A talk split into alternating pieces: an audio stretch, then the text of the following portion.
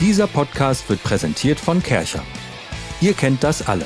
Wenn man sich mit dem Bike so richtig verausgabt und es dir egal ist, wie schmutzig du bist, dann ist der Spaß am größten.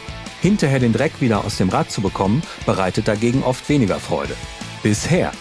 Denn die Firma Kercher, ja, die mit den Hochdruckreinigern, hat ein paar schlaue Geräte, mit denen du dein Bike unkompliziert und ohne Wasseranschluss überall wieder sauber bekommst. Und das lagerschonend, weil diese Geräte von Kercher mit Nieder- und Mitteldruck arbeiten.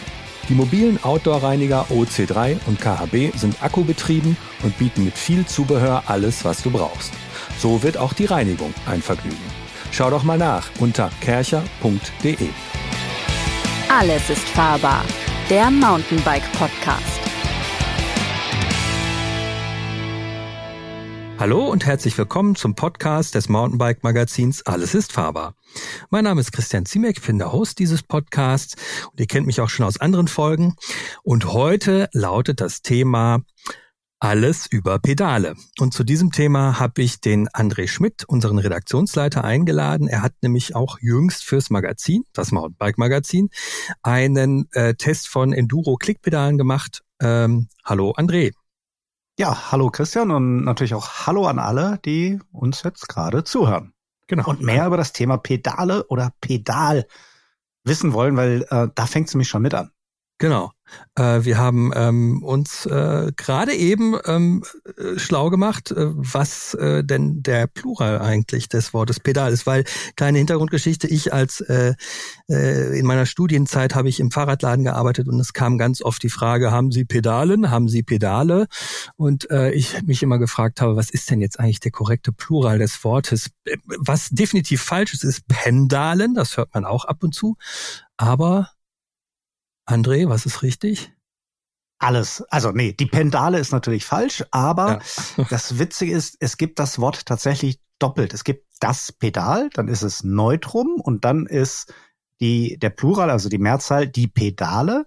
Es gibt aber auch die Pedale als ähm, Singular feminin und dann ist die Mehrzahl wiederum ähm, die Pedalen. So, bevor jetzt jemand sagt, ihr seid ja völlig bescheuert, nein, das haben wir uns nicht ausgedacht, das steht so im Duden. Und der Duden hat natürlich rechtschreibtechnisch einfach immer recht. Und du hast aber auch noch eine ganze, eine regionale Besonderheit und Spezialität auf Lager. Ja, also ich habe meinen Lebensmittelpunkt ja in Osttirol, also mitten in den Alpen, und da spricht man ja dann manchmal doch ein bisschen so, so, so aus meiner äh, gebürtigen hochdeutschen Sicht ja sehr, sehr seltsam. Ähm, und meine Kids sagen dazu Treter. Das sind Treter. ähm, vor allem, was es dann noch viel witziger wird, ähm, also mein, mein Älterer, der hat jetzt so richtig so, so ein bisschen so, ja, so, so Oilslick-mäßige Flat Pedals, also so richtige mit Pins, immer so mit Schafen, also für einen Bikepark und die sehen schon ein bisschen wild aus. Hm. Und da sagt, sagen die hier Eisentreter zu. Obwohl sie aus Aluminium sind. Obwohl sie aus Aluminium sind. Ich glaube, das, das können Kinder nicht unterscheiden. Das ist Metall. Ich habe das ja. am Anfang auch überhaupt nicht verstanden. Er kam irgendwann abends mal zu mir und sagte, du, der Lukas hat, hat gesagt, boah, ihr hättet ja voll coole Eisentreter mal im Radl. so, was hast du? Ja, Eisentreter. Ja, wie Eisentreter? Ja, die bunten Dinger da unten. Die bunten Dinger da unten. Ja, gegen die man tritt. Ach so, Pedale meinst du? Na, Eisentreter. Okay. Okay. Also wenn jemand mal Osttirol einen Bikeurlaub macht und irgendwie ein Pedal oder eine Pedale neu braucht, ähm, im Shop einfach nach Eisentretern fragen, dann klappt das schon. Sehr gut. Ähm, gut, äh, das, das Lexikalische hätten wir geklärt. Ähm, fangen wir einfach mal ganz, ganz grob an, so ein bisschen Sendung mit der Maus technisch. Wir unterscheiden ja einfach erstmal fürs Mountainbiken zwei grobe oder eigentlich auch fürs allgemeine Radfahren zwei grobe äh, Gattungen, und zwar Pedale mit und ohne Bindung. Und ähm, die Bindung, also ein Klickmechanismus, ähm, der ist an manchen äh, Pedalen dran. Einfach für alle, die es also angenommen, es weiß jetzt wirklich niemand darüber Bescheid oder jemand darüber gar nicht Bescheid.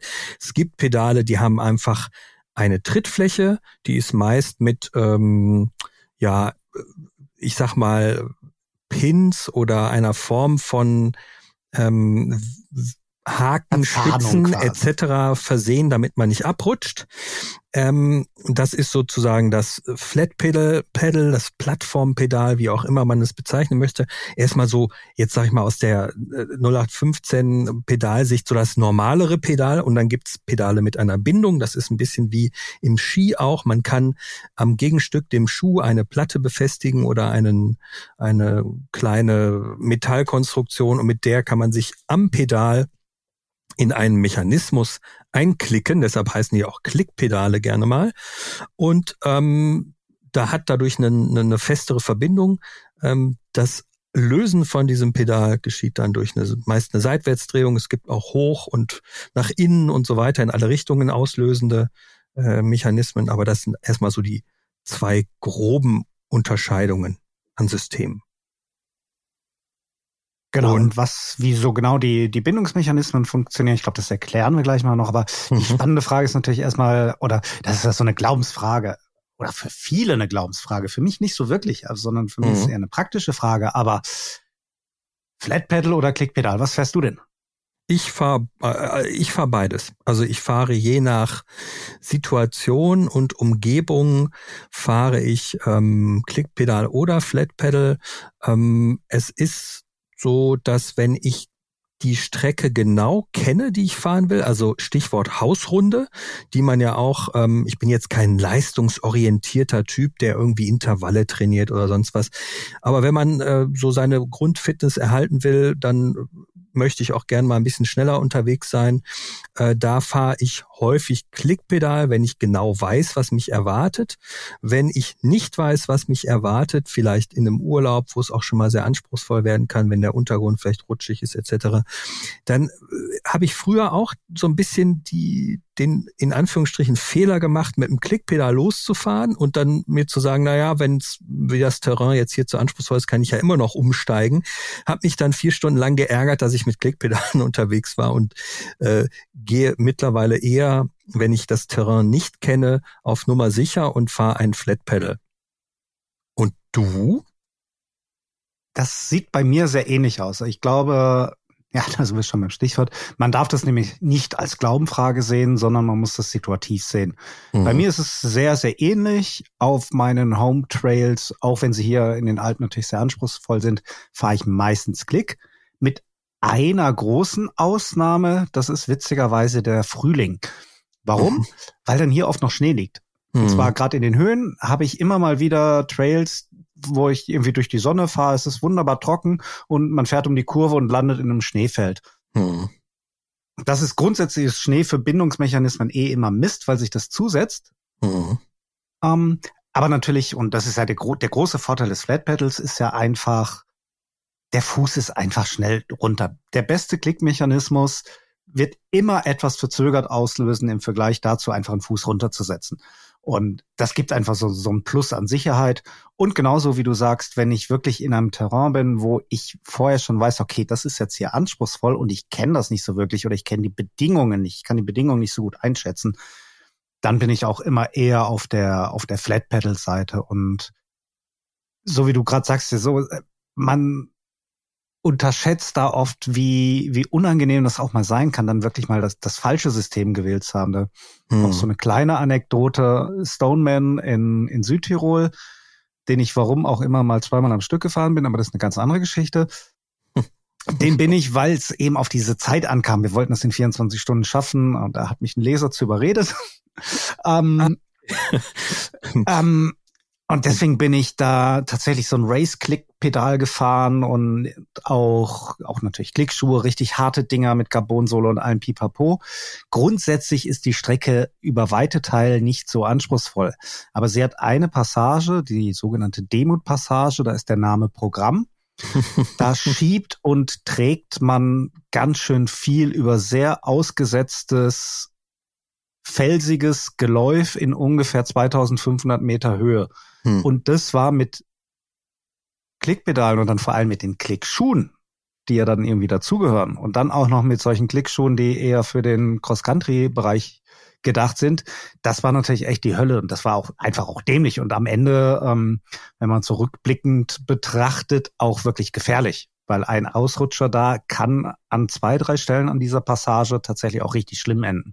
Mhm. Oder ist auch leider auch, leider Gottes auch schon schlimm geendet. Also da muss man wirklich auch da, da, da hilft keine Glauben, da hilft kein Glaubensbekenntnis mehr, sondern in solchen mhm. Situationen sind einfach Flat Pedals und vor allem Flat Pedals Schuhe dann einfach viel, viel besser, viel, viel sicherer. Mhm. Ich muss auch noch meine Aussage im Nachhinein ein bisschen anpassen. Bei mir ist es auch einfach eine Jahreszeitenfrage. Im Winter fahre ich doch eigentlich auch lieber ähm, Flat Pedals. Es gibt natürlich super Winterschuhe mit Klickmechanismus etc.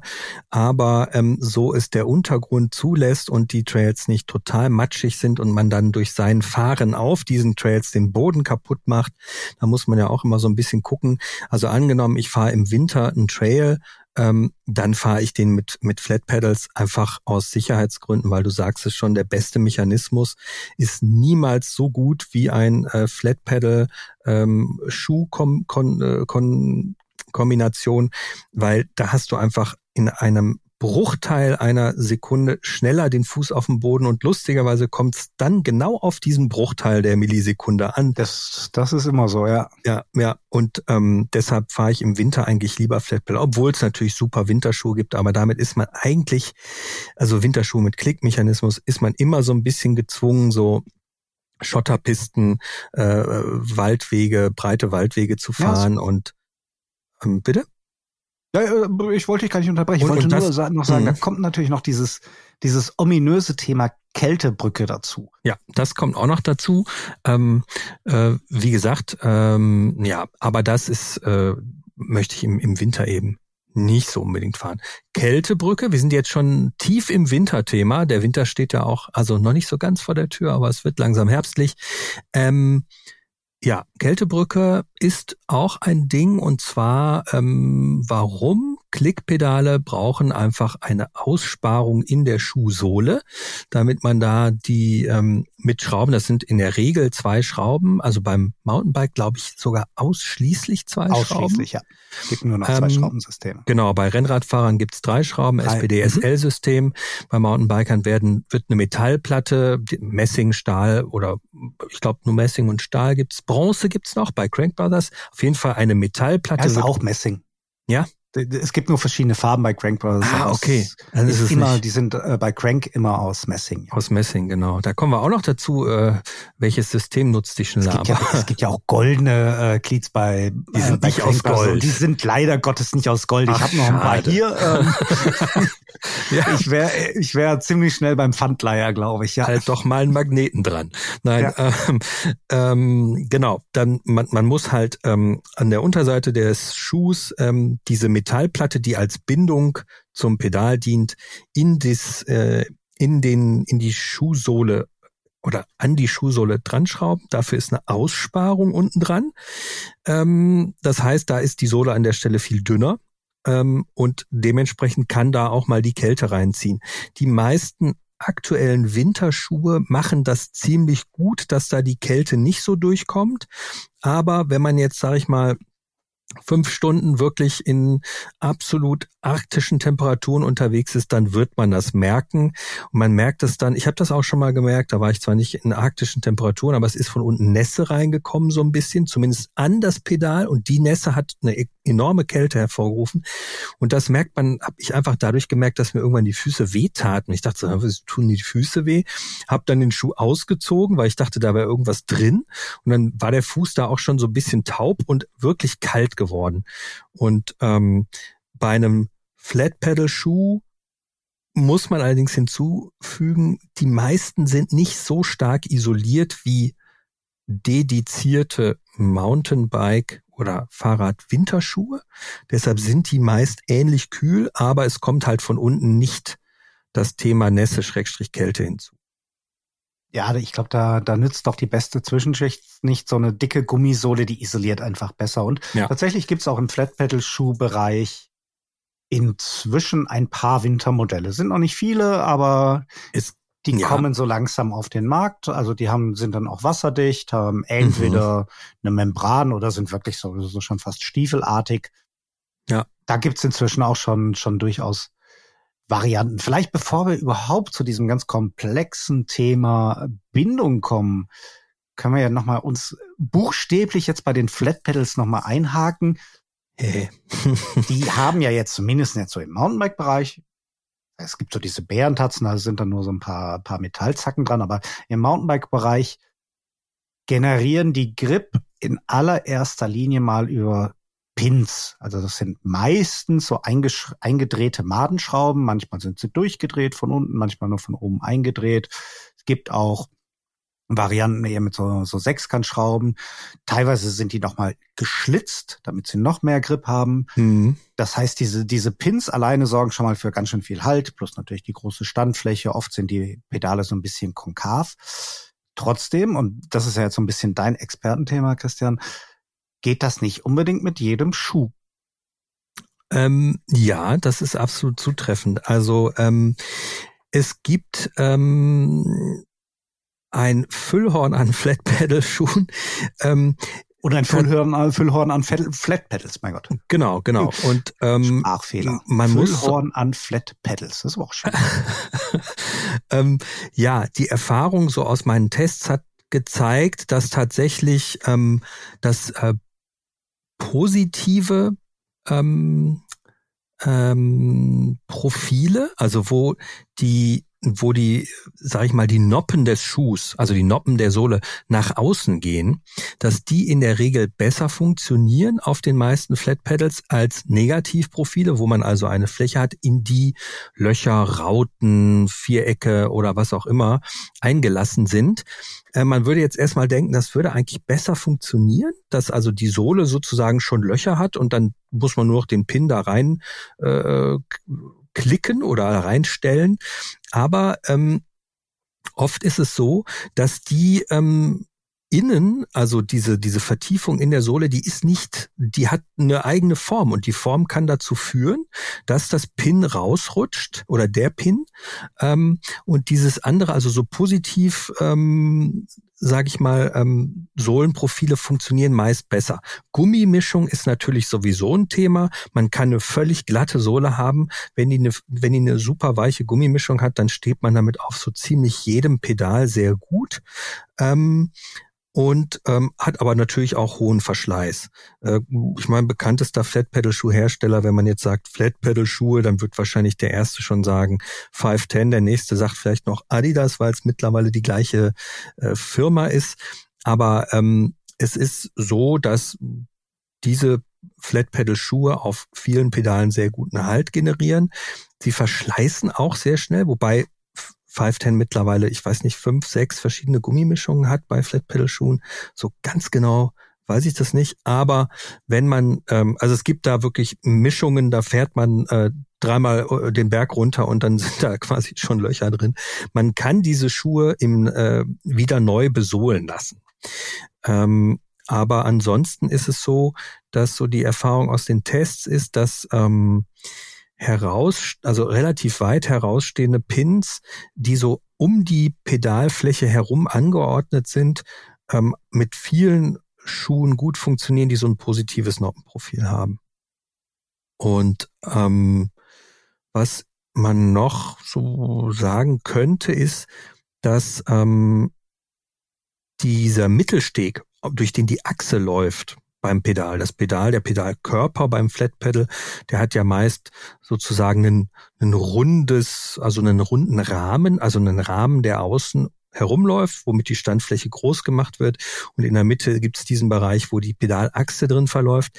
Äh, tatsächlich funktionieren Pedale oft gut, wenn da auch ein paar Pins drauf sitzen. Es gibt Pedalhersteller, die setzen da gar keine Pins drauf.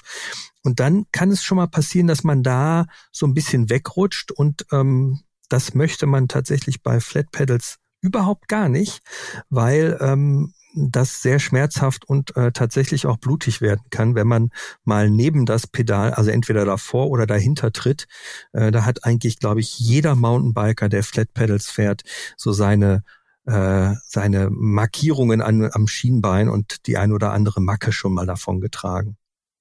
Ja. Gibt's denn auch Schuhe und Pedalkombis mit zu viel Grip? Also wenn wir nochmal beim Flat Pedal bleiben? Ähm, das ist eine, das ist so ein bisschen eine Geschmacksfrage. Ich persönlich finde ja. Ähm, ich könnte jetzt nicht ähm, äh, sozusagen ähm, eine Kombi benennen, die jetzt ähm, zu viel Grip hat. Spontan fällt mir ein, das große Crank Brothers Stamp mit langen Pins und dann darauf ein 510 Schuh mit der weichsten Gummimischung. Ich glaube, das ist, das ist eine, eine Kombi, mit der kann man sein, sein Rad hochheben, so ungefähr. Also das ist wirklich, wer, wer absolut turbo maximalen Grip haben will, der sollte das mal ausprobieren.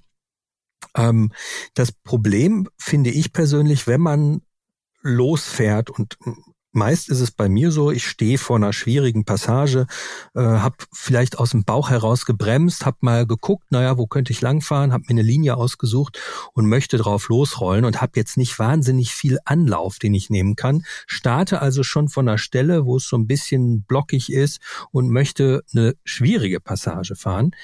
Dann ähm, ist es manchmal doof, weil man in so einer Situation den Fuß vielleicht nicht direkt optimal da hat, wo er hin soll. Und wenn man dann korrigieren will, dann können extrem klebrige oder extrem bissige Verbindungen dazu führen, dass man sich erstmal hinsetzen muss und den Fuß wirklich neu positionieren muss. Und das kann manchmal nicht, nicht so unbedingt funktionieren. Das finde ich persönlich ist so ein, so ein Punkt, wo man mal ja zu das viel Grip jetzt, hat. Äh, wir waren jetzt beim Mountainbike Festival in Brixen. Mhm. Ganz toll. Die, also wirklich nochmal sehr empfehlenswert für alle, die es noch nicht kennen. Bitte hinkommen nächstes Jahr. Ähm, da hat's ausnahmsweise mal bislang hatten wir in Brixen zwölf Jahre lang nur Sonne und da hat's am Sam nee, am Freitag ausnahmsweise jetzt mal wirklich den ganzen Tag geregnet. Und da haben auch wir teilweise so Samstag dann ganz schnell mal wieder auf die Flat Pedals umgerüstet, weil es war mhm. wirklich rutschig und was dann, ne, also ich glaube, wir, sowohl unser Testchef Chris Pauls wie auch ich standen dann abends zusammen und haben gesagt, was immer wieder faszinierend bei diesen Flat Pedals ist, äh, wie krumm und schief man da auf einmal draufsteht, weil mhm. es rumpelt, es ruppelt, man verrutscht doch mal so ein bisschen auf dem Pedal. Und gerade wenn man dann in einer schwierigen Stelle ist, kann man das eben nicht korrigieren. Mhm. Weil dafür sind die Dinger dann wirklich tatsächlich zu grippig, zu klebrig. Und da ist tatsächlich dann auch einfach der Tipp, hey, durchfahren. Also nicht anfangen zu versuchen, jetzt den Fuß runterzuheben, mhm. äh, irgendwie rumzudrehen oder so. Das geht dann in so einer Situation einfach nicht. Da hilft dann auch wieder, wie so oft beim, beim Biken, nur ähm, ja nicht Augen zu und durch, aber Linie halten, Geschwindigkeit halten und weiterfahren und sobald es wieder ein bisschen einfacher wird, den Schuh wieder, wieder richtig setzen. Das ist übrigens auch ein Grund, warum obwohl man jetzt ja eigentlich denkt, okay, Flat Pedals sind eher so für die, die runterfahren und Click Pedals sind für die, die, die hochfahren dem ist auch nicht unbedingt so. Also gerade im Downhill-Weltcup, aber auch in der Enduro World Series, da fahren inzwischen mehr Profis Klickpedale als Flatpedale. Auch da, warum wieder? Da ist einfach die, da geht's um die feste Verbindung. Da muss man auch wiederum sagen, die Jungs sind natürlich und Mädels natürlich auch, die sitzen so gut auf dem Rad, die stürzen nicht gleich beim äh, bei der ersten Kante. Und wenn sie stürzen, ja, da gehört das äh, wohl oder übel so ein bisschen zum, zum Programm dazu. Also das mhm. ist auf der Kante, das ist absolut allerletztes Risiko. Da geht's um Sekunden, inzwischen sogar schon um Millisekunden. Und da sehen die Profis dann in der Regel in dem Klickpedal einfach nochmal die Möglichkeit, entweder beim Pedalieren, aber auch im Bergab durch diese festere Verbindung zum Rad einfach nochmal die ein oder andere ähm, Sekunde halt rauszufahren. Und deswegen setzen sich da Klickpedale im Vergleich zu früher viel, viel mehr durch. Hm. Also ich glaube. hm. Apropos Klickpedale, da kommt ja jetzt nochmal noch mal so eine ganz spannende Sache, die kannst du, glaube ich, auch perfekt erklären. Es heißt ja immer, das Klickpedal ist beim Pedalieren effizienter weil ich das eben nicht nur runterdrücke. Also normalerweise, wenn ich so pedaliere, jetzt auf dem Stadtrad, das kennt ja jeder, dann drücke ich ja das Pedal nach unten mhm. und dadurch dreht sich ja hinten irgendwie dieses Rad und irgendwie komme ich dadurch ja nach vorne. Mhm. Und beim Klickpedal heißt es jetzt immer, ich habe nicht nur eine Druckphase, sondern auch eine Zugphase. Also ich kann das Pedal ja auch hochziehen und bin dadurch, jetzt mal blöd gesagt, doppelt so schnell. Stimmt es? Nein, das stimmt so nicht. Aber äh, danke für den für die Einleitung. Das ist tatsächlich ein ziemlich komplexes Thema. Der runde ich, Tritt. Der runde Tritt, genau. Und ich habe äh, ja auch fürs Magazin schon viele Artikel zum Thema Bike Fitting gemacht äh, und und ähm, Positionierung etc. Äh, Biomechanik ist das ja Ergonomie im, im weitesten Sinne. Und ähm, es ist so ein bisschen die Frage, ähm, welchen Bike-Fitter man fragt. Der eine sagt, ja natürlich gibt es den runden Tritt und der nächste sagt, das ist alles Quatsch. Ich habe hier irgendwie äh, Tour de France-Profis und letztlich äh, ist es bei denen auch so, dass 80, 85, 90 Prozent der Kraft geht nach unten. Punkt. So. Das heißt also, die Frage nach, verdoppelt man dadurch seine Kraft auf, seinen Krafteintrag in den, Ab, in den Antrieb? Äh, ganz klares Nein. Ähm, was man machen kann durch diese feste Verbindung zum Rad, und das ist sowohl beim, auf dem, beim, auf dem Rennrad, wo man ja jetzt, sage ich mal, eher von einem runden Tritt äh, den erwarten könnte, weil das ist irgendwie so ein bisschen ja so Laborbedingungen auf der Straße. Äh, die Leute von der Schmalreifenfraktion haben da ja jetzt nicht mit extremen Untergründen zu kämpfen könnte man ja sagen, okay, die können sich darauf konzentrieren, auch schön rund zu treten. Aber es ist äh, tatsächlich so, dass es für die Straße genauso fürs Mountainbiken auch gilt. Man kann ähm, den Vortrieb in einem gewissen Rahmen positiv beeinflussen und zwar dadurch, dass man einmal ähm, den Tritt dadurch runder macht, in Anführungsstrichen, dass man in der Hebephase des einen Beines, also es ist ja immer so, ein Bein ist unten, eins oben, und in dem Moment, wo man tritt und geht das eine Bein nach vorne, das andere geht nach hinten oben. Und in dem Moment kann man durch Klickpedale diese Hubphase ähm, insofern effizienter gestalten, dass man das tretende Pedal ein bisschen entlastet. Also es ist so ein bisschen wie auf einer Waage, dass man ähm, das eine ein bisschen leichter macht, damit das andere es leichter hat, nach unten zu kommen. Und das, da kann man das, äh, den Kreis, den Tretkreis, kann man in die, in die das ist völlig abgefahrene Unterteilung. Eigentlich sind es vier Phasen, ähm, die ähm, letztlich wie ein X vor einem stehen. Also oben äh, kurz vor 12 Uhr und nach 12 Uhr, das ist jetzt, jetzt hast du mich natürlich, äh, jetzt muss ich das natürlich komplett aus dem Kopf heraus. Ich glaube, das ist die Schubphase. Kannst du es gerne, gerne parallel aufzeichnen. Wir haben Zeit. Genau, das ist die Schubphase, soweit ich weiß. Unten, genau gegenüber, gespiegelt um 6 Uhr rum, ist die Zugphase und dann gibt es vorne die Schub Druckphase und die Zughubphase, die ist hinten. Also das ist das ist eine ziemlich äh, komplexe Geschichte, ähm, was man glaube ich einfach jetzt so ähm, mitnehmen kann. Ähm, ich hoffe, dass ich die die entsprechenden ähm, Tortenstücke jetzt richtig erklärt habe, aber ähm, und mit der Benamung auch richtig war. Ich bin mir nicht total sicher, ob das so ist, aber ähm, was man mitnehmen kann, ist, dass man durch die Bindung, also man zieht jetzt nicht genauso stark, wie man tritt. Das könnte man machen. Das kann man ungefähr äh, zehn Sekunden durchhalten und dann ist es wieder vorbei damit, weil man komplett andere Muskelgruppen dafür braucht. Ähm, aber man kann den Tritt ein bisschen effizienter machen und ähm, äh, zumindest das äh, tretende Pedal durch ein bisschen Hub beim hinten hochhebenden Pedal entlasten. Dadurch äh, kann man Negativkräfte minimieren. Die kann man, wenn man so eine, so eine Kraftanalyse macht mit, mit Messelektronik etc., kann man das sehen, dass, ähm, also wenn das ideal ist, ist das ein Kreis und wenn, wenn Negativkräfte entstehen, dann kriegt er so eine Beule an einer bestimmten Stelle und dann, dann leidet der Vortrieb. Und ähm, Profis trainieren auch das, dass sie sozusagen die Kraftentfaltung, wenn sie nach vorne anfangen zu treten, möglichst nach vorne äh, die Kraft geht und ähm, hinten eben, wie gesagt, das Treten bitte entlastet. Aber rein biomechanisch ist zumindest die Aussage vieler Fitter, ein runder Tritt geht gar nicht, weil du ja komplett die Kraft immer nach außen bringen müsstest. Und dafür ist das, ist der menschliche Muskelapparat gar nicht, gar nicht gemacht. Also. Das heißt, wenn wir jetzt mal so dieses Thema Flat Pedal versus ähm, Klickpedal so ein bisschen abschließen, der Vorteil des Klickpedales ist in gewisser Weise ein etwas effizienteres Vorankommen. Das ist aber gar nicht so ausgeprägt, wie die meisten denken.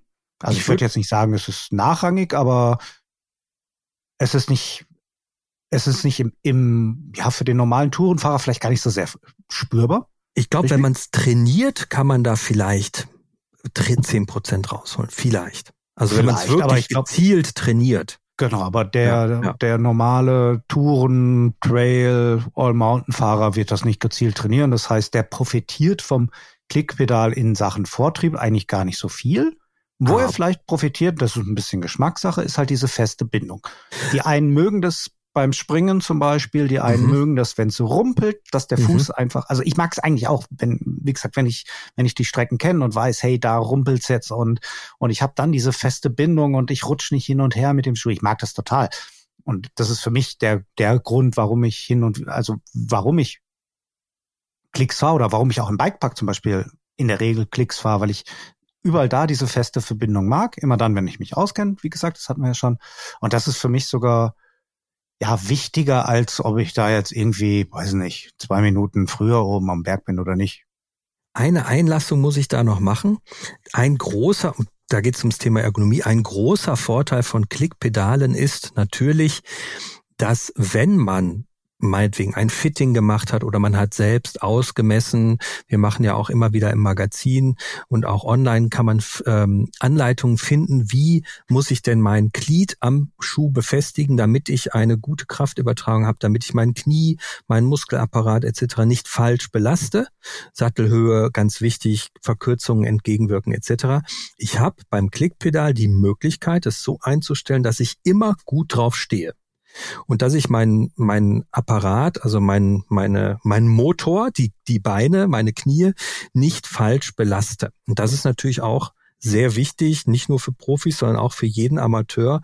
Ähm, wenn man Klickpedale fährt, bitte die Klickpedale, äh, die, die, die Glieds nicht einfach irgendwie irgendwo dran schrauben und denken, oh, das wird schon. Man kann seinem Knie damit tatsächlich ähm, ich sag mal, auf lange Sicht schon auch Schaden zufügen, wenn man das äh, schräg irgendwie aus der Wucht und weiß ich nicht so dran schraubt, dass es eben nicht ein sauberes Pedalieren ermöglicht. Und das merkt man dann meist erst, wenn es äh, klingt jetzt schlimm, wenn es zu spät ist, aber wenn man dann mit Knieschmerzen beim Orthopäden sitzt und der sagt, hm, sieht nicht gut aus, das möchte man ja nicht. Und deshalb, ja, Genau, und da ist tatsächlich, da hast du natürlich recht, beim bei der Klickverbindung habe ich die Möglichkeit, das richtig einzustellen, so dass ich dann wirklich immer perfekt stehe. Und wenn ich jetzt, äh, es soll überhaupt nicht despektierlich klingen, aber wenn ich jetzt gerade so hier viele E-Biker sehe, die hm. vielleicht auch ein bisschen neu mit dem Sport angefangen haben, die mit Flat Pedals, weil es natürlich auch ein, einfacher, sicherer und so weiter ist, den Berg hochfahre, da kriege ich bei ganz, ganz vielen schon beim Anschauen wirklich Knieschmerzen, mhm. weil die mit ihrem Schuh überhaupt nicht gerade auf dem Pedal stehen. Ja. sondern nach außen gedreht, nach innen gedreht. Äh, der eine tritt mit der Ferse, der nächste tritt nur mit den Zehenspitzen so reingefühlt. Also auch, auch auf dem Flat Pedal muss man natürlich, um zum einen effizient, zum anderen aber vor allem auch ergonomisch zu treten, muss man natürlich richtig draufstehen. Mhm. Das kann man übrigens bei vielen Flatpedal-Schulen auch so ein bisschen sehen. Also die haben dann in der, in der Trittzone, also da, wo man auf dem Pedal stehen sollte, oft ein bisschen ein anderes Profil als zum Beispiel außenrum, was dann quasi die G-Zone ist. Ja. Also da wirklich mal, wirklich für alle, die gerne Flatpedals fahren, einfach mal drauf achten, immer mal wieder so beim, beim Hochfahren. Jeder von uns neigt dazu, so ein bisschen zu schlampern ähm, und dann sitzt der, äh, ist der Schuh vielleicht doch nicht mal so richtig auf dem Pedal, ach wird schon. Wirklich immer darauf achten, stehe ich eigentlich gerade richtig oder sitze ich oder wie auch immer. Ähm, stehe ich mit meinem Fuß richtig auf dem Pedal? Bin ich da irgendwie verdreht oder ist das alles in einer Achse, so dass das Knie wirklich richtig arbeitet? Also das Knie ist halt nicht dafür gebaut, also das hat irgendwie mhm derjenige, der, der, der uns Menschen da irgendwann mal zusammengeschraubt hat, das hat er irgendwie nicht so, so vorgesehen, dass das Knie irgendwie nach außen und nach innen rotiert. Ja. Sondern genau. das ist ein Scharnier und da, so muss das halt auch funktionieren. Also dazu ganz kurze, ähm, wirklich zwei Sätze Anleitung, wenn ihr mit jemandem zusammen unterwegs seid und ähm, wollt mal so ein bisschen ganz, ganz grob gucken, ob man, ob man da Kräfte ins Knie reingibt, die da nicht hingehören sozusagen. Einfach mal hinter demjenigen, also fahrt mal hintereinander, der eine mal vorne und dann mal der andere und schaut mal, ob das Knie wirklich wie so ein, wie so ein Hubgestänge ganz gerade auf und ab geht. Äh, wenn ihr genau hinschaut, werdet ihr sehen, wenn es nicht wirklich richtig gut äh, funktioniert und gerade ausläuft, dass oben in der Berg, also in der Auf- und Abphase oftmals so eine kleine Kurve drin ist, äh, dass es irgendwo ein bisschen eiert, das Knie und keine gerade Linie hat, das sollte man ähm, äh, herauskriegen aus der Tretbewegung, weil das sind Kräfte, die das Knie nicht mag. Das aber nur ganz kurz. Ich muss jetzt nochmal zurück zu deiner äh, Situation womit wir auch direkt ein Stück zum Thema Klickmechanismus kommen. Äh, du hast gesagt, wenn du auf eine ruppige Passage zufährst, dann hast du es gerne im, schön im Klickpedal verankert zu sein. Ich mag das gar nicht. Bei mir ist es so, ich fahre meine Klickpedale wie meine Zugstufe am Rad, also komplett auf und dann zwei Klicks zu. Deshalb fahre ich auch am liebsten, bin ich ganz bekennender Shimano-Fan. Ähm, die erlauben nämlich eine sehr, sehr niedrige Auslösekraft. Es gibt andere Hersteller, da kann man nicht so weit runter. Da mache ich einen Bogen drum, weil ich das so von der Auslösehärte versuche, so weich wie möglich zu fahren, dass ich jetzt in einer harten Passage nicht rausfliege durch eine Fußdrehung oder eine Kraft, die irgendwie seitlich wirkt. Aber ich hab's lieber, wenn ich auch beim Klickschuh weiß, ich bin sehr schnell unten und ich benutze es tatsächlich eher, um meine Position, meine ergonomische Position auf dem Pedal zu wahren. Und dann kommen wir jetzt nämlich genau mit diesem äh, Cliffhanger zum Thema ähm, Bindungen am Klickpedal, würde ich jetzt einfach mal sagen. Sehr gutes Thema. Ich fahre übrigens auch weich. Also ich ja. knall mir die Dinge auch nicht zu. Also ähm, das ist Cross-Country-Style, glaube ich, oder vielleicht auch wirklich Profi-Style. Da würde ich auch wirklich jedem Normalo raten, fang mal lieber mit der weichesten Einstellung an guck, ist es fest genug oder fliegst du ständig raus aus der Bindung, dann ist es natürlich zu weich. Aber ich tendiere da auch eher zur, zur weicheren Einstellung und auch zu, zu Glieds- oder Pedalsystemen mit ziemlich viel Float. Was das wieder ist, das erzählen wir ganz am Ende. Das ist wirklich dann richtig kompliziert. Ja, es gibt tatsächlich unterschiedliche Bindungsmechanismen auf dem Art, äh, auf dem Markt, auf der Art, mein Gott, auf dem Markt. Also unterschiedliche Art, so unterschiedliche mhm. Art auf dem Markt.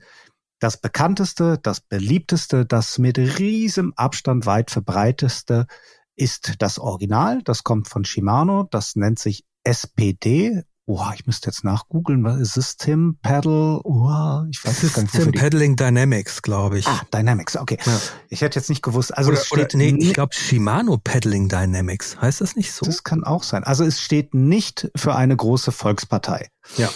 Oder nicht eine ganz so große Volkspartei. Ähm, also SPD bedeutet, ist einfach der, der Markenname der Shimano-Bindung. Wie funktioniert die? Gar nicht so unterschiedlich tatsächlich seiner Skibindung. Also die hat im Prinzip auch zwei, zwei Bindungsbacken.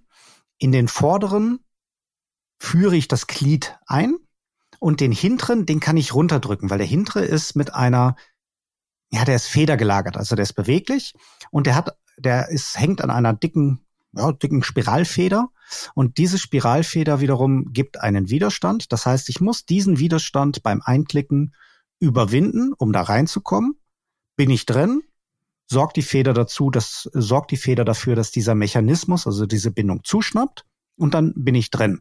Will ich wieder raus, muss ich natürlich auch wieder die Feder oder die Federhärte in dem Falle überwinden. Da gibt's auch noch so ein paar Spezialsachen. Also wie komme ich eigentlich aus diesem Pedal wieder raus? Erklären wir am Ende auch nochmal. Ähm, und das Schöne bei Shimano ist tatsächlich, also das ist ein super bewährtes System, sehr hochwertig auch gemacht, einfach sehr verschleißarm. Und ich kann es sehr fein einstellen. Also ich kann die Härte dieser Feder, die lässt sich vorspannen oder die ist vorgespannt und diese Vorspannung kann ich einstellen. Und das funktioniert seit, boah, ich glaube inzwischen, ich meine Ende der 80er Jahre wäre der erste Shimano SPD Mountainbike Typ rausgekommen. Also das funktioniert jetzt schon seit ganz schön vielen Jahren ziemlich gut. Das funktioniert so gut, dass die meisten das in einer gewissen Art und Weise, also die meisten anderen Hersteller, das abkupfern. Mhm. Wir sprechen da von SPD-kompatiblen Systemen auf der einen Seite. Das sind Systeme, die, da ist die Bindung schon ein bisschen anders aufgebaut bei allen.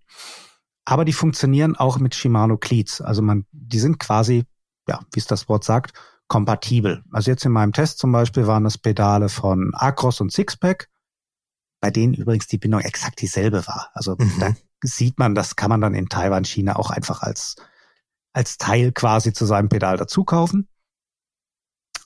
Auch Luke, ähm, früher hatten die ein ganz anderes System, setzt inzwischen auf ein SPD-kompatibles System, kann man also auch mit SPD Cleats fahren. Und dann gibt's aber auch noch ein paar Hersteller, die mh, hm, verbauen quasi so SPD Art. Also mhm. das sieht sehr ähnlich aus wie SPD-Systeme, sind aber ein bisschen anders und funktionieren in der Regel dann auch mit den Hersteller Cleats etwas besser. Das ist zum Beispiel Xpedo, funktioniert auch mit dem Shimano Cleat, aber mit den Xpedo Cleats funktioniert's besser. Xpedo übrigens die ja, ich glaube, soweit ich weiß, der, der größte Pedalhersteller der Welt. Ist eben nicht Shimano, sondern es ist, glaube ich, tatsächlich Xpedo. Das liegt aber auch daran, dass die ganz viele, ähm, ja, so, so Billigpedale im, ähm, im, ja, so im Einsteigerbereich machen. Hm. Hope zum Beispiel hat auch ein eigenes SPD-artiges System. Was bei Hope ganz spannend ist, da sind beide Backen federgelagert. Das heißt, da drücke ich nicht nur den hinteren Backen weg, sondern auch den vorderen, wenn ich einklicke. Und mhm. beim Ausklicken natürlich auch. Das ist jetzt mal so, ja, so der grobe Überblick über die SPD oder SPD-ähnlichen Bindungssysteme. Und auf der anderen Seite ist vor allem über die Firma Crank Browers ähm, ein bekanntes System. Ja, wie, wie bezeichnet man das am besten? Wir sagen Bügelsystem. Mhm. Oder äh, wie würdest du es bezeichnen? Ich würde auch Bügel sagen. Bügel ja. passt, glaube ich, ganz gut, ja, ja. ja. Und zwar sind das Drahtbügel, die ganz gerade sind und die dann quasi durch das Glied in der Regel oder zumindest bei Crank Brothers auseinandergedrückt werden. Bei Crank Brothers kommt jetzt noch eine Spezialität dazu.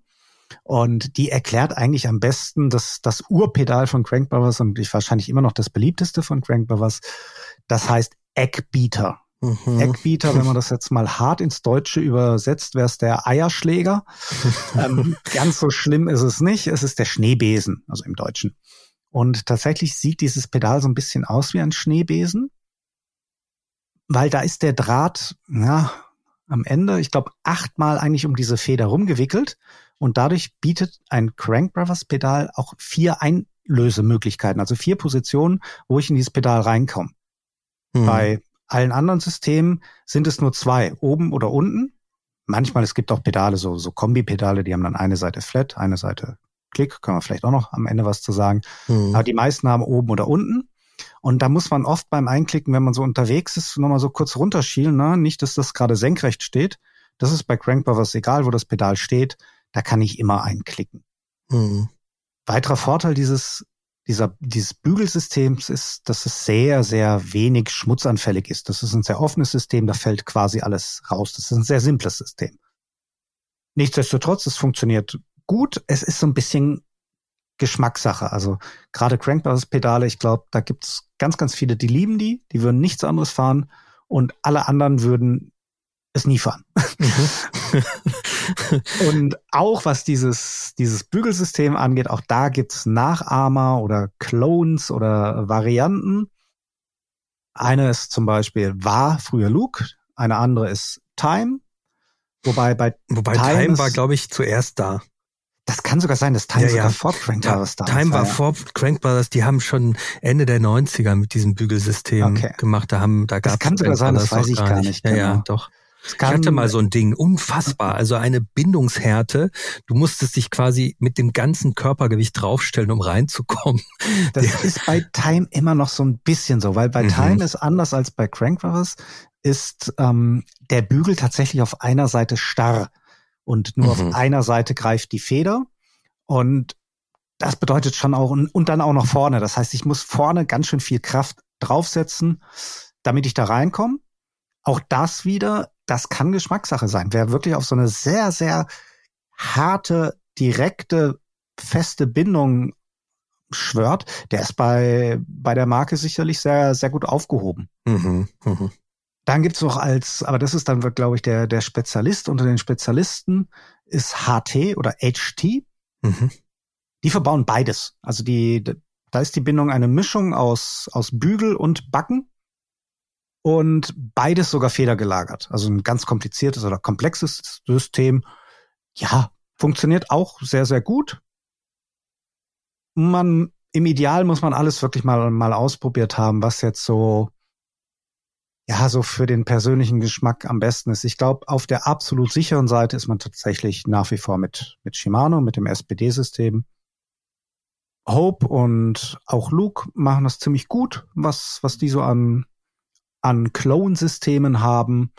Crank Brothers, eigene Geschichte für sich, muss man wirklich lieben oder ja, wenn man es nicht liebt, macht man vermutlich einen Bogen drum. Also ich wollte gerade fragen, du hast ja einen Test dazu gemacht. Wir schreiben ja immer, hint, hinterher gibt's ja immer einen Testsieger und einen Kauftipp und so.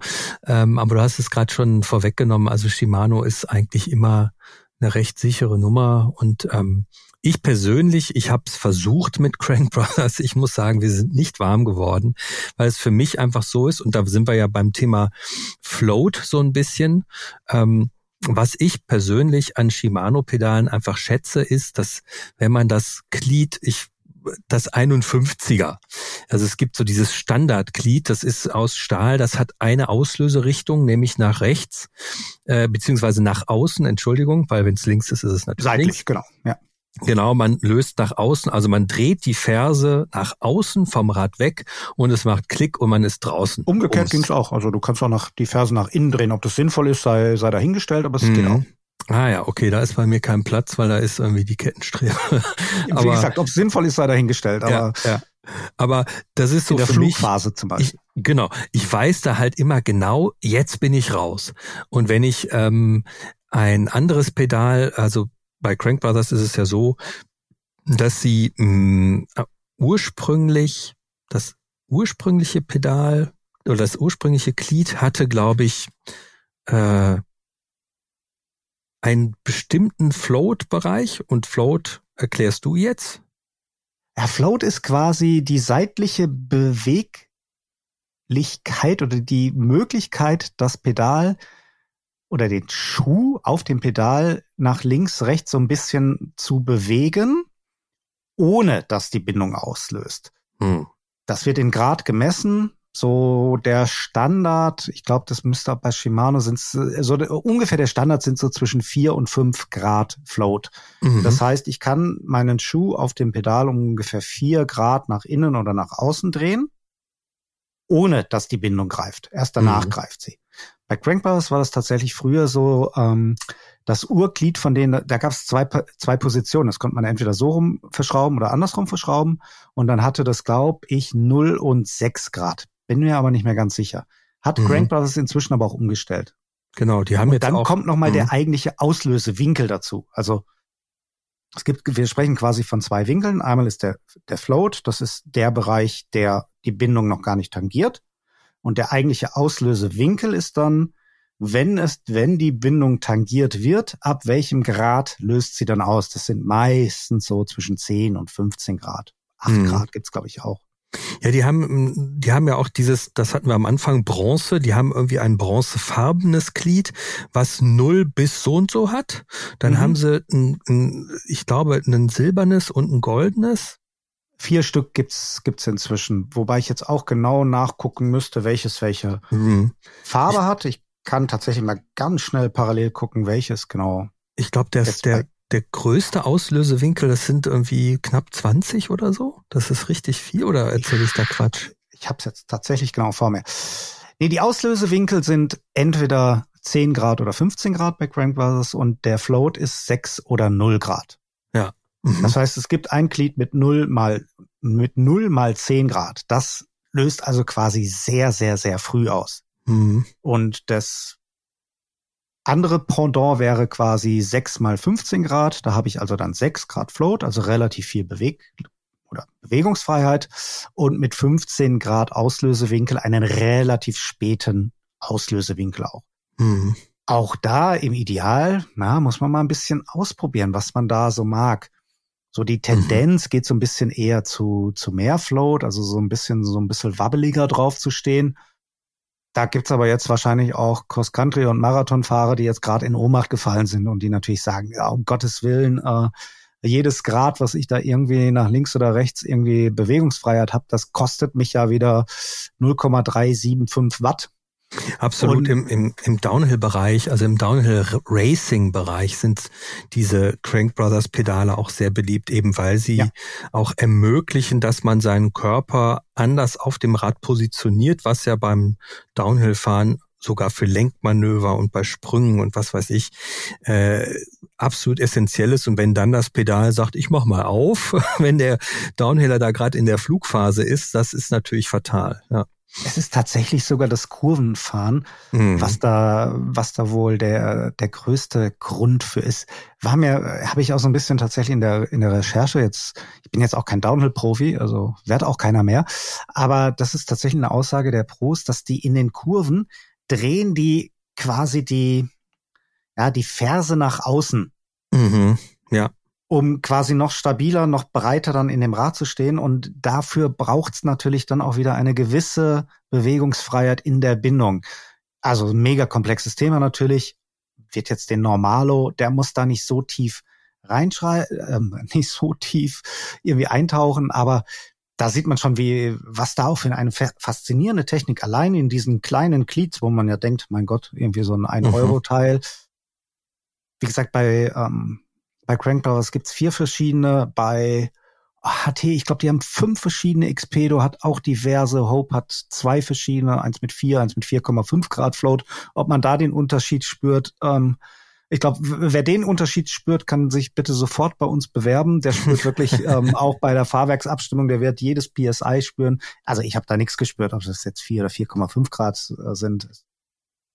Ja, keine Ahnung, wer, wer auf die Idee kommt, dafür zwei verschiedene Glieds mm, zu machen. Mm. Aber es gibt sie. Ähm, ansonsten, wie gesagt, das Showpedal ganz fantastisch, weil es ein super hochwertiges, total toll gelagertes Pedal ist. Wirklich empfehlenswert, sich das mal anzugucken. Bisschen schwerer, aber wirklich sehr sexy. Aber dieses Thema Cleats, dieses überhaupt dieses Thema Bindungssystem, das das kann schon auch Spaß machen, sich da mal sich da mal ein bisschen mit mit zu beschäftigen und da wirklich auch mal auszuprobieren, um da, wenn man wirklich so weit ist, zu sagen, hey, ich will an meinem Setup noch mal so ein bisschen was rausholen, dann kann das über über den Wechsel eines Cleats tatsächlich durchaus funktionieren. Bei Shimano gibt's, du hast das berühmt berüchtigte 51er schon angesprochen. Es gibt auch noch das ja nicht ganz so berühmte, aber noch berüchtigtere ja. ähm, 56. Was hat's damit auf sich? Das 56er äh, äh, ich glaube, die, jetzt müsste ich nachschauen unter meinem Schuh, wie die genaue Bezeichnung ist, aber es heißt irgendwie SH-M.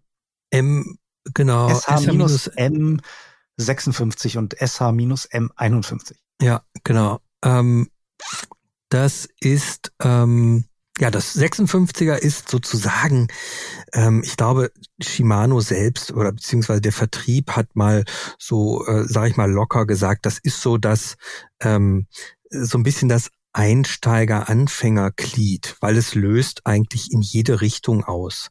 Also Multi-Release heißt es. Multi-Release, also es löst nicht nur nach rechts äh, also nach außen, nach vorne, nach hinten, sondern auch nach oben aus. Das heißt also, wenn man jetzt sagt, ich möchte äh, den Schweinehop, was ja sozusagen der Bunny Hop für äh, mit unsauberer Technik ist, also ich möchte stark am Pedal ziehen, um irgendwie zu, zu springen oder mal irgendwo ein bisschen hoch zu hüpfen, ähm, dann kann das Pedal einfach sagen, okay, äh, ich bin raus oder du bist raus. Bindung und verloren, ja. Bindung verloren, Bindung genau. aufgelöst, ja. Ja, und das ist natürlich äh, so ein Pedal, was aber für FahrerInnen, äh, Glied, ja, für FahrerInnen äh, natürlich super sein kann, wenn man sich an das Thema ähm, Klickpedal herantasten möchte und es nicht direkt mit einem in Anführungsstrichen richtigen Glied versuchen möchte, dann kann man mit diesem Pedal in jedes Shimano-Pedal einklicken, äh, mit diesem Glied in jedes Pedal äh, einklicken und es erstmal ausprobieren. Man ist damit ziemlich auf der sicheren Seite, solange man jetzt nicht irgendwelche Manöver versucht. Und ähm, dann kann man sagen, okay, ich habe mich dran gewöhnt, weil der Klassiker, also an alle FahrerInnen, die noch nie auf einem mit einem Klickpedal unterwegs Weil du mit FahrerInnen, glaube ich, immer noch das, das Gendersternchen noch mitsprichst, oder? Das spreche also nicht, ich mit. Nicht, dass genau. ich jetzt nur Fahrerinnen, sondern nee, sonst hätte ich Fahrerinnen Fahrer. gesagt. Ich sage FahrerInnen. Sag's mir mal zur Vorsicht. Genau, ähm, FahrerInnen. Ähm, äh, der Klassiker ist der, ähm, neues Rad gekauft, Klickpedale dran gemacht, losgefahren, an der Ampel oder äh, beim Einstieg in den Trail oder sonst wo direkt auf die Nase gelegt, weil einfach vergessen, dass das Klickpedal dran ist und dass man schön in Verbindung auf dem Pedal steht, ist jedem von uns, also wirklich, ich, ich, da muss ich mich nicht mal was trauen, da kann ich wirklich sagen, jedem Bike, Mountainbiker, jeder Mountainbikerin, die zum ersten Mal mit Cleats gefahren ist, hat sich erstmal auf die Nase gelegt. Punkt. Mir passiert es sogar, wenn ich umsteige. Also wenn ich lange Flatpedal okay. gefahren bin und dann wieder auf Klickpedal ähm, umsteige. Also an der Ampel passiert es mir dann vielleicht nicht, aber dann passiert es trotzdem schon mal, dass ich so ähm, quasi zum Einstieg zum Trailroll stehen bleib Pedal vom Fuß setzen will und auf einmal, auf einmal so schon mit, mit 10 Grad oder 20 Grad ähm, Schwankneigung merkt, ach du Schreck, ja. da ist ja eine, da ist ja eine Bindung und ich dann irgendwie so, dann wird man hektisch und wenn man hektisch wird, kommt man noch schlechter aus der Bindung raus. Ja. Ja, also immer dran denken, habe ich gerade ein Klickpedal am Fuß oder nicht. Nach zwei, drei Fahrten ist es im Kopf, da hat man das, hat man das automatisiert, aber Lernen durch der, Schmerz bei bei der Jungfernfahrt immer dran denken. Ja. Aber vielleicht auch da aus, gerade auch jetzt nochmal mit deiner Expertise, so aus der biomechanisch-ergonomischen Sicht, wie klicke ich denn jetzt wirklich aus? Also für alle, die das jetzt vielleicht noch, äh, die sich jetzt die ganze Zeit jetzt schon durch diesen Podcast durchhören und aber trotzdem vielleicht das Thema Klickmechanismus noch gar nicht so kennen. Okay, wir haben jetzt verstanden, zum Reingehen muss ich quasi den, die Feder zurückdrücken. Mhm. Zum Rausgehen jetzt mal das 56er, das ominöse rausgenommen, funktioniert das aber so, so nicht, sondern ähm, ich muss auf einen Knopf drücken, wie bei der Schiebe.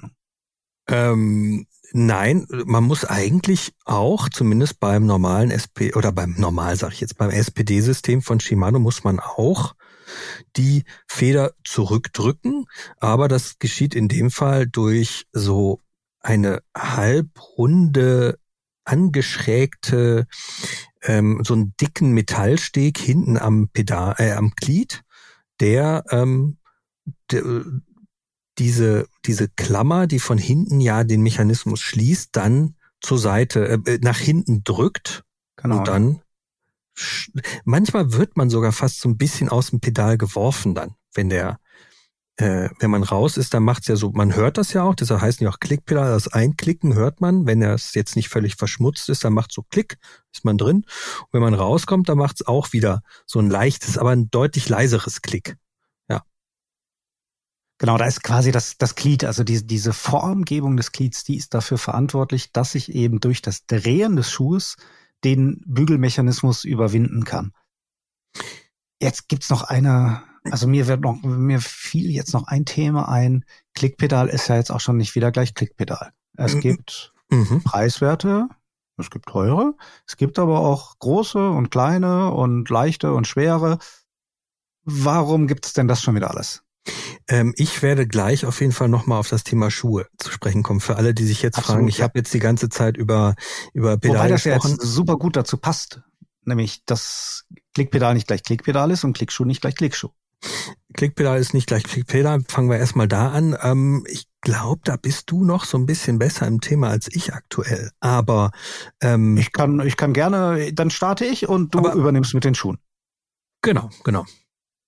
Also Klickpedale kamen eigentlich so ursprünglich tatsächlich eher so aus der der racigen Szene und das waren so die die meisten, die es am Anfang gab, waren das, was wir jetzt eher so als Cross Country oder Marathon-Klickpedal bezeichnen würde, dem Laufe der Zeit, also re relativ leicht. Zum Beispiel jetzt gerade die, mhm. die Crankpowers, die Eckbeaters, die gibt's glaube ich in Titanversion, kosten dann ein Schweinegeld, über 300 Euro, glaube ich. Die wiegen dann unter 200 Gramm das Paar, das ist echt nix. Mhm. Shimano liegt so, ja, XTR liegt glaube ich so bei 295, 280, so ein bisschen schwerere und dann günstigere liegen dann ein bisschen über 300 Gramm das Paar. Mhm. Mit der Zeit, weil das Mountainbiken sich ja immer mehr ausdifferenziert hat und auch immer abfahrtslastiger wurde, kamen jetzt ganz viele auch im Klickpedalbereich Spezialisten dazu. Da gibt's jetzt zum Beispiel welche eher so für den Tour- und Trail-Bereich. Die haben so einen kleinen Käfig darum. Der dient zum einen so ein bisschen zum Schutz der Bindung, der dient aber auch so ein bisschen als erweiterte Standfläche oder zumindestens als erweiterte Kontaktfläche. Also ich habe zwischen Schuh und Pedal ein bisschen mehr Kontakt. Selbst Cross-Country-Profis wechseln da inzwischen teilweise drauf, mhm. weil die Kraftübertragung besser ist. Ich kann mehr Kraft auf ein Pedal ausüben, was ein bisschen mehr Trittfläche hat oder Kontaktfläche in dem Fall. Mhm. Kontaktfläche. Und sagt dafür halt dann, na, da sind mir die 50 Gramm halt dann egal. Dann geht's jetzt schon wieder weiter. Dann kommen die nächsten mit einem etwas größeren Käfig, auf dem dann zum Beispiel auch noch zwei Madenschrauben drauf sind. Was bringt das wieder? Das hat den Vorteil, dass wenn ich vielleicht mal in einer schwierigen Passage nicht sofort in die Bindung reingekommen bin, dass ich dann, und das kommst du gleich dazu, mit dem entsprechenden Schuh trotzdem noch sowas wie ein bisschen Resthalt habe, weil sich mhm. der Schuh irgendwo in den, in den äh, Madenschrauben verkanten kann, weil ich auch eine recht große Trittfläche habe. Und das geht dann weiter bis wirklich zu, zu Pedalen, die speziell dann wirklich für den, für den Downhill-Einsatz oder für den sehr harten Enduro-Einsatz entworfen sind, die dann schon, ah, die ähneln dann eigentlich schon eher Flat Pedals mit einer eingelassenen Bindung. Also da sind dann teilweise vier, teilweise, ich glaube im Extrem sechs Madenschrauben drauf mhm. pro Seite. Mhm. Richtig großer, breiter Pedalkorpus, richtig hohe Gewichte natürlich. Also da sind wir dann schon schon über weit über den 400 Gramm. Also da kann man von diesen besagten Crank Brothers Eckbeatern, da kann man sich vier dran schrauben. Mhm. Also, wenn man denn, wenn man denn mag und sich noch ein zusätzliches Pedalgewinde in, ins, in die Kurbel schrauben will. Hm. Also da, da ist der, die Range jetzt auch schon ganz schön groß. Mhm. Was empfehlen wir? Äh, ja, für die meisten Menschen vermutlich so ein bisschen was in der Mitte. Also vielleicht dann wirklich mit so einem kleinen Käfig drumherum, mit ein bisschen mehr Trittfläche, bisschen mehr Kontaktfläche. Da macht man zumindest mal erstmal nichts falsch. Hm. Okay, also wir Und sind. Wie finde ich jetzt den ja. passenden Schuh?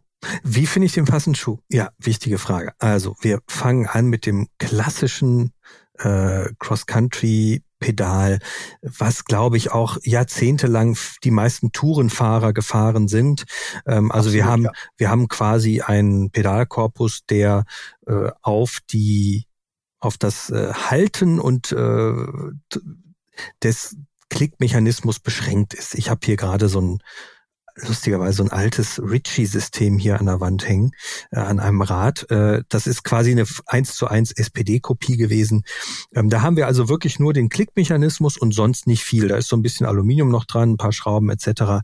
Also sozusagen die größere Version des Eckbeaters.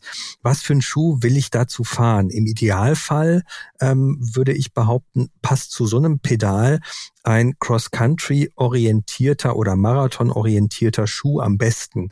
Das sind die Schuhe, die erkennt man an äh, früher äh, Klettstreifen beziehungsweise Klettverschlüssen. Mittlerweile haben die oft Boa-Systeme, also so Drehverschlüsse, die mit einem Seilzugsystem den, den Schuh ähm, am Fuß fixieren.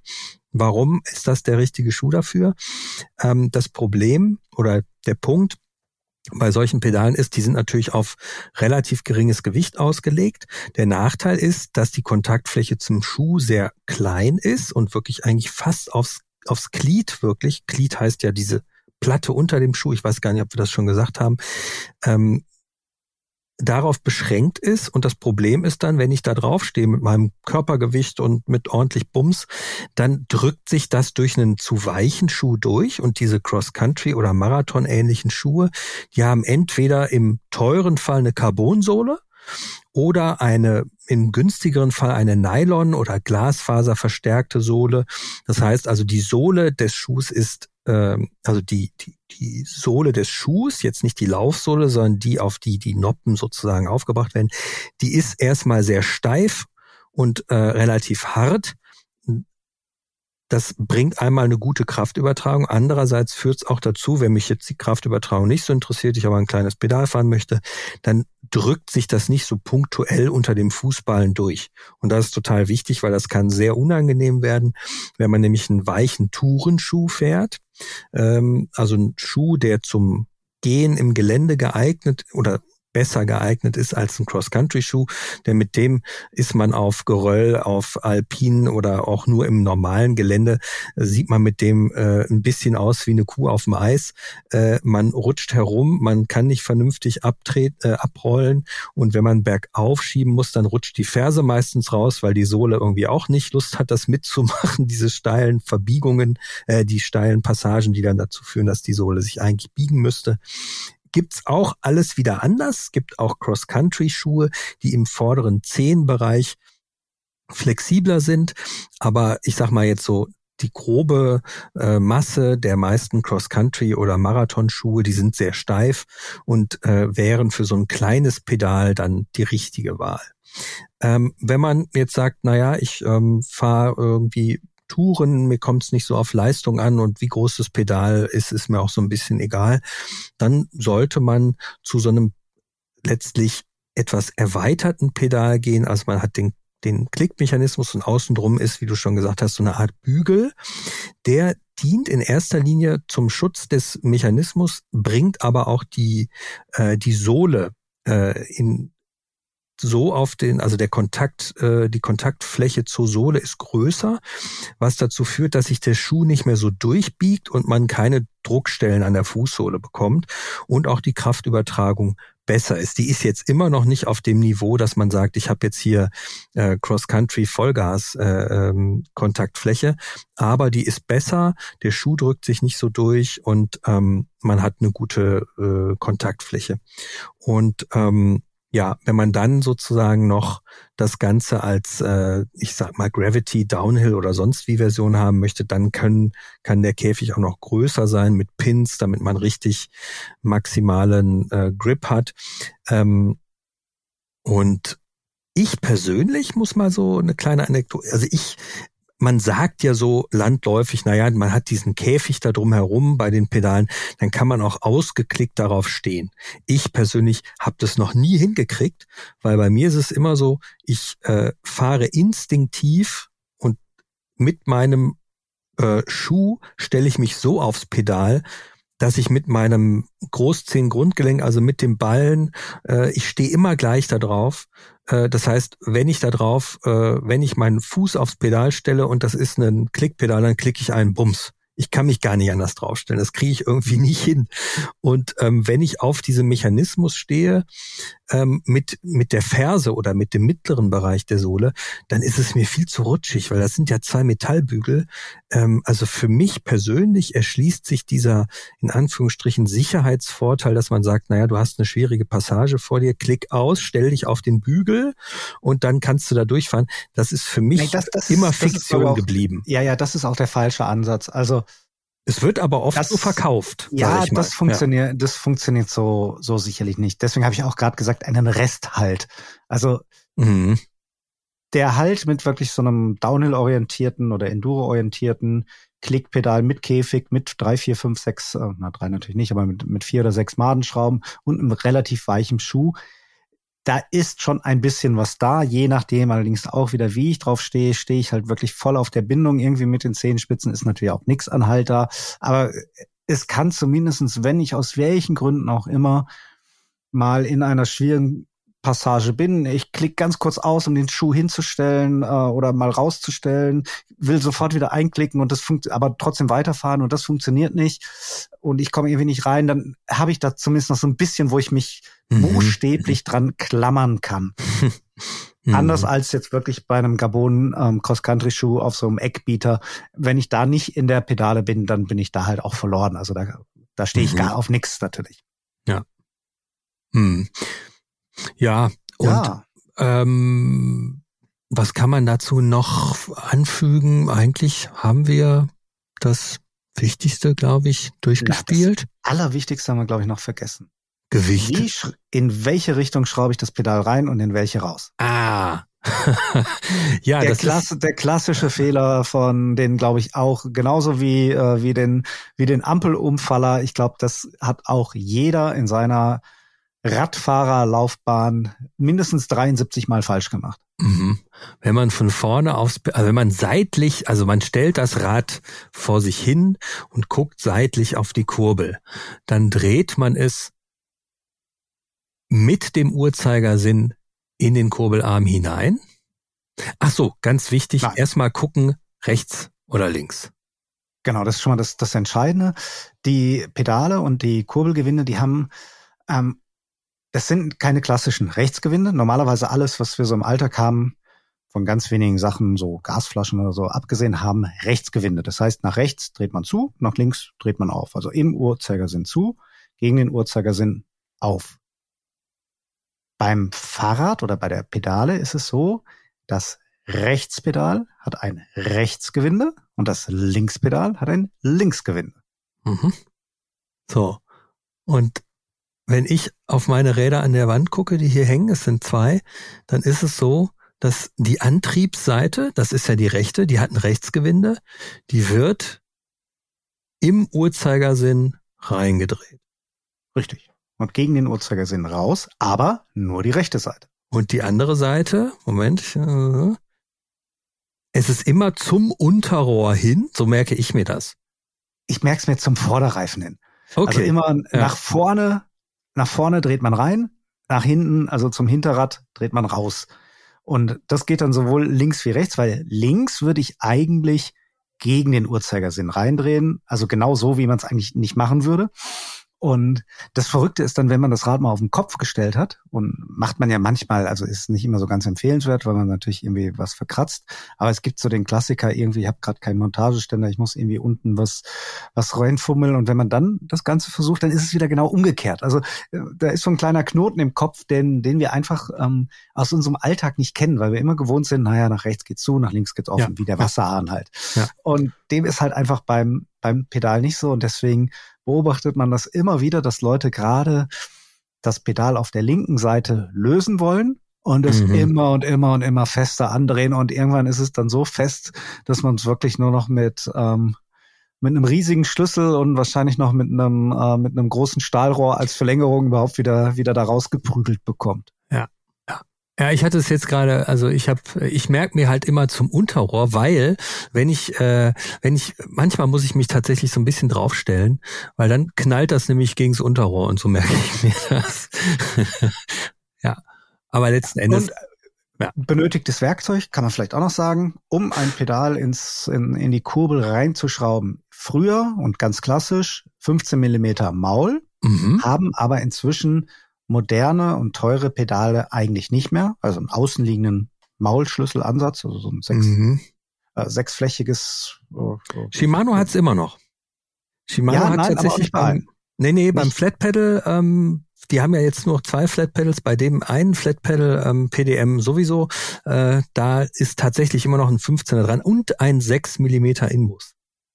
Genau, das ist dann ein In Inbus, also man kann das Pedal auch von innen quasi in die Kurbel schrauben und dafür sind es in aller Regel 6 Millimeter oder 8 Millimeter Inbus. Gibt's auch beides, relativ 50-50 Anteil. Mhm. Kleiner Nebensatz noch, ähm, Besonderheit bei Shimano ist, ähm, die verwenden nach wie vor keine Industrielager, sondern Kugellager, die man in der Regel Konuslager, genau, die man in der Regel nachstellen kann. Mhm. Das geht bei eigentlich keinem anderen Pedalsystem.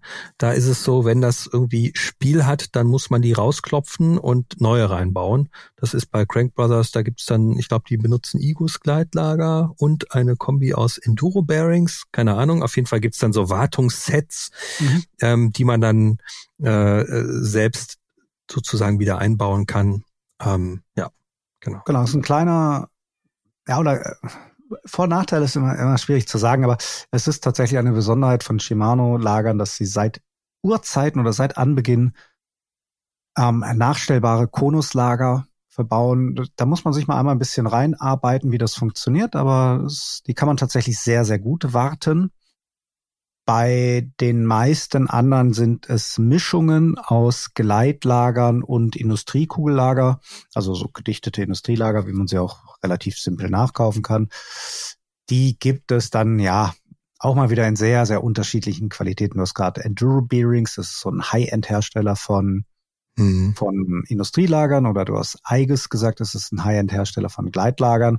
Also wenn man ein Pedal hat mit, mit Enduro Bearings und Eiges Gleitlager, dann hat man da schon was, was sehr, sehr Gutes. Auch die Anzahl der Lager ist sehr, sehr unterschiedlich. Also jetzt auch in dem Test, den ich gemacht hatte. Dafür baut Hope zum Beispiel drei hintereinander geschaltete Industriekugellager. Also das ist richtig, richtig viel, richtig viel, viel, äh, viele, viele Kugelchen in diesem, mm. in diesem Pedal. Was natürlich dann auch wieder für eine sehr gute Kraftverteilung sorgt und natürlich für eine sehr hohe Lang für eine sehr hohe Dauer halt, Dauerbelastbarkeit sorgt. Dazu sind die Dinge auch noch unglaublich gut gedichtet. Aber auch Xpedo zum Beispiel, die früher so ein bisschen den Ruf, na, na, so, so ein Blickpedalhersteller, absolut überhaupt nicht mehr top gedichtetes Pedal, top gelagertes Pedal, glaube ich auch mit drei Lagern. Also da gibt's auch richtig, richtig, richtig gute Sachen inzwischen. Wobei wir da natürlich auch im höherpreisigen Segment so von na, zumindest mal 100 Euro aufwärts sind. Ich habe tatsächlich, wir haben schon viel besprochen, ich habe noch was. Ähm, und zwar ein bisschen was Werkstattiges. Ähm, wenn ihr Pedale verbaut, immer Gewinde fetten, ganz wichtig. Es kann sein, ihr kriegt die sonst nie wieder raus. Zweitens, ähm, es kann manchmal helfen, wenn ihr äh, das Gefühl habt, das Pedal, irgendwie läuft das nicht so richtig und die Bindungshärte ist schon relativ weit unten. Es kann manchmal helfen, ein bisschen Fett aufs, äh, aufs äh, beziehungsweise ein bisschen leichtes Öl auf das Glied zu machen. Dabei aber bedenken, das kann sich dann auch in der Sohle ein bisschen verdrehen, also dann Schrauben irgendwie regelmäßig kontrollieren, generell auch die Glieds ab und zu mal auf Verschleiß kontrollieren. Ähm, Crank Brothers Cleats haben es so ein bisschen an sich, da sie aus Messing sind, sehr schnell zu verschleißen. Ähm, Stahlcleats sind natürlich besser. Wo wir bei Materialien sind. Pedale haben unterschiedliche Achsmaterialien. Es gibt welche, die haben eine Titanachse. Das ist sehr, sehr teuer, aber auch leicht. Und jetzt zum eigentlichen Punkt, wer bis hierhin durchgehalten hat, ein Thema noch. Es gibt neuerdings Flat Pedals mit Plastikkorpus. Und da die äh, große Frage, ähm, was bringt's? Ähm, aus unserer Erfahrung, also ähm, zumindest was wir so in der Redaktion äh, festgestellt haben, das bringt ein bisschen einen Gewichtsvorteil. Ähm, nicht viel. Nicht viel. Gar nicht viel, ja. Nicht, nicht viel, aber Oder so. wenn überhaupt sogar. Können schon mal so 50 Gramm sein. Ja, wobei. Der ähm, Punkt ist, dass das die wird halt, meist, hm.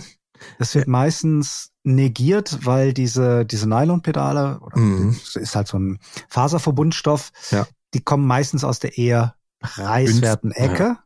Und damit sind in der Regel schwere Achsen, mhm. schwere Lager verbaut und das macht den theoretischen Gewichtsvorteil, den jetzt so ein Nylon-Korpus versus eines, eines Aluminium-Korpus hat, meistens wieder wett. Aber der Vorteil, den ich tatsächlich schon erfahren habe, selbst ist, wenn man mal ähm, eine Passage nicht so sauber meistert und setzt mit dem Pedal ordentlich auf, dann hat, dann kann es sein, dass so ein Pedal insofern ein bisschen gutmütiger ist, weil sich der Korpus an der Stelle ein bisschen verformen kann und ähm, ich habe selbst schon gehabt, ein schönes DMR-Pedal, also ein, ein äh, bekannter Hersteller aus UK meines Wissens. Ähm, da sind mir wirklich zwei Pins inklusive Korpus rausgebrochen. Das sah einfach hinter völlig kaputt aus. Ähm, solche Kunststoff äh, Kunststoff äh, ähm, haben die Eigenschaft, dass sich das ein bisschen verformen kann und äh, es nicht sofort bricht, sondern eine Schramme kriegt und der Pin ist vielleicht ein bisschen verbogen oder so, aber ähm, das Pedal nimmt nicht so Schaden manchmal wie jetzt ein Metallkorpus, der aus Aluminium ja in der Regel ist. Das ist zumindest so die Erfahrung, die wir in der, in der Redaktion auch gemacht haben, dass es manchmal bei Remplern, bei Aufsetzern ein bisschen gutmütiger ist. Ja, und dazu kommt natürlich einfach der, der sehr attraktive Preis. Der Grip ist in der Regel etwas schwächer, ohne so ganz mhm. genau zu, zu wissen, warum, weil man ja eigentlich größtenteils auf den, auf den Madenschrauben steht. Wobei auch da sind die Madenschrauben oder die Schrauben bei diesen, bei den Nylonpedalen oft ein bisschen gutmütiger, weil die sich ein bisschen mehr an den Einsteiger oder die Einsteigerin wenden und jetzt nicht so ganz so im Profisegment natürlich zu Hause sind oder so gar nicht. Mhm. Und wenn man denn dann mal nicht so gut eingehakt in den Pins, sondern eher auf dem, auf dem Plastik steht und das dann vielleicht noch ein bisschen feucht ist, das kennt jeder, das ist dann halt relativ glatt und da lassen sich auch nicht so gut noch in, in so Alupedalen sind oft noch so weitere Fräsungen drin, also so Rippen oder mhm. Ähm, noch so andere Anti-Rutschmittel quasi verbaut. Das ist natürlich jetzt bei den Nylon-Pedalen ein bisschen schwieriger, aber wer einfach jetzt mal wirklich nur zum Ausprobieren vielleicht mal ein Flat Pedal haben will und sagt, ah, da gebe ich jetzt aber nicht gleich mal 200 Euro aus, sondern vielleicht mal nur 20, 30 oder so, super Tipp. Also mhm. kann man, mhm. kann man absolut empfehlen, kann man auch wirklich seriös mit Mountainbiken. und ist tatsächlich auch nicht mehr geächtet. Ich glaube, also als die ersten äh, von diesen Kunststoffpedalen so, so rauskamen, hat natürlich jeder gesagt, jetzt sind wir wieder bei den Eisentretern. Um mhm. Gottes Willen, Plastiktreter. ja, ja, ja. Und inzwischen Aber, sehen die Dinger echt auch ganz schön schick aus und haben schon, schon guten Halt, ja. Ja. Gut. Also ich glaube, äh, wir haben hier so ziemlich alles abgedeckt, was so das Thema Pedale angeht. Was sich, wahrscheinlich werden wir natürlich irgendwas auch übersehen haben, aber wenn ihr uns bis hierhin gefolgt habt, ähm, ja, folgt uns weiterhin in unserem Podcast. Ihr findet ihn äh, überall dort, wo es Podcasts gibt. Dieser schöne Spruch stimmt auch bei uns. Ähm, folgt uns ähm, auf Facebook, Instagram und Co. Nicht vergessen, kauft das Magazin. Wir sind das Mountainbike-Magazin mit dem orangenen Logo. Ihr findet uns am Kiosk oder ihr könnt unsere ähm, Ausgaben auch per Abo euch nach Hause bestellen. Ähm, äh, ja, bleibt äh, uns weiterhin verbunden und ähm, äh, schreibt uns eine Mail, wenn euch der Podcast gefallen hat, an podcast.mountainbike-magazin.de. Wenn euch nicht gefallen hat, könnt ihr uns auch eine Mail schreiben mit Anregungen und Kritik. Immer willkommen. Natürlich ist uns Lob lieber. In diesem Sinne, ähm, nicht vergessen, alles ist fahrbar, ist recht mit Flatpedal und Klickpedal. Und dir auch, André, vielen Dank für deine Expertise zum Thema. Danke dir. Und bis zum nächsten Mal. Tschüss. Ciao. Alles ist fahrbar. Der Mountainbike Podcast.